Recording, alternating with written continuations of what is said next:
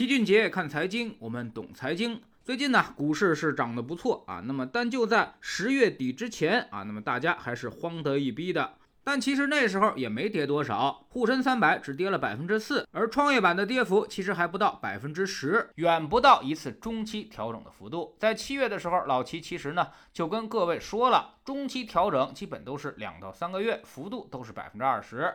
这个预期我们反复的在进行强调。如果按照百分之二十来算，创业板回到二三幺六点也只是正常的常规操作，所以根本就没什么大惊小怪的。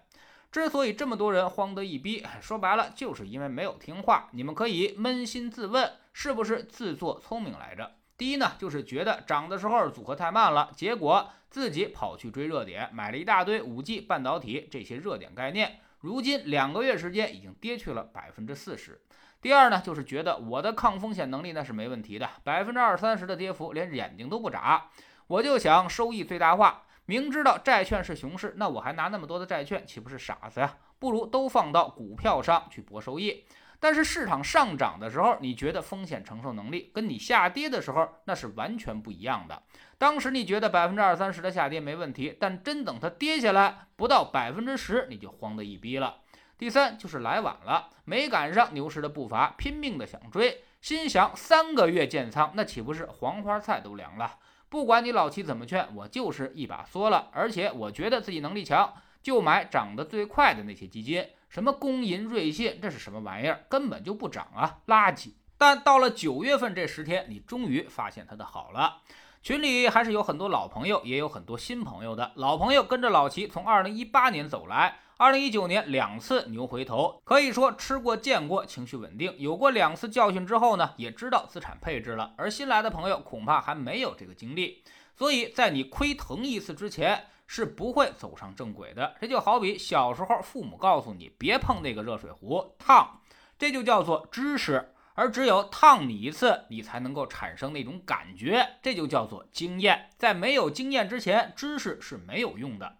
那有人说了，既然知识没用，还得挨烫，我干嘛还要学习知识呢？还区别就在于，先告诉你知识，你就小心翼翼的去挨烫了。如果没有告诉你这个知识，你可能把一壶开水都浇在身上，当场可能就此壮烈了也说不定。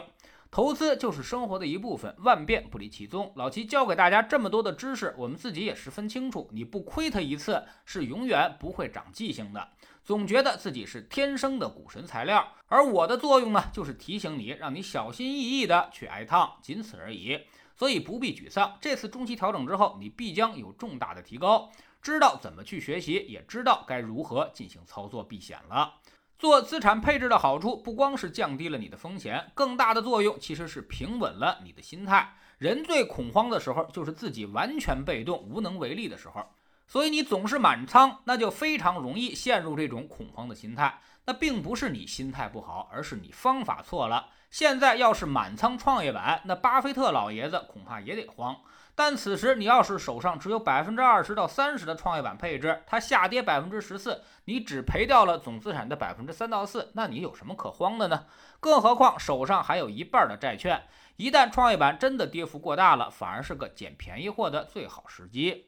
老齐欣慰的是，现在群里已经有不少有这样心态的朋友了，一看到下跌就有点兴奋，这其实呢就是投资应该有的态度。说句实话，老齐是不怕它下跌的，就怕它大涨，因为我知道它迟早要大涨上去，甚至有点害怕这一天提前到来，因为到时候就意味着我们要做出选择，退出市场了，而退出市场就意味着我给了市场打败我的机会，而如果它不涨起来，我压根儿就不用动，甚至每次下跌还能继续买。今天跌下来买的仓位都是未来的利润。经过二零一八年定投的那些小伙伴，应该充分理解这句话了。当时我们也是反复强调来着，所以一个投资者是否成熟，其实就在于他对待涨跌的态度。天天盼着涨，害怕跌的，最后必然亏损；相反，天天等着跌，害怕涨得太快的，最后才能够赚到钱。因为股市的规律就是肯定会涨，而且还不断创新高的那种，这个毋庸置疑。所以涨是确定的，下跌那全是干扰项，处理不好涨跌的关系，你就赚不到钱。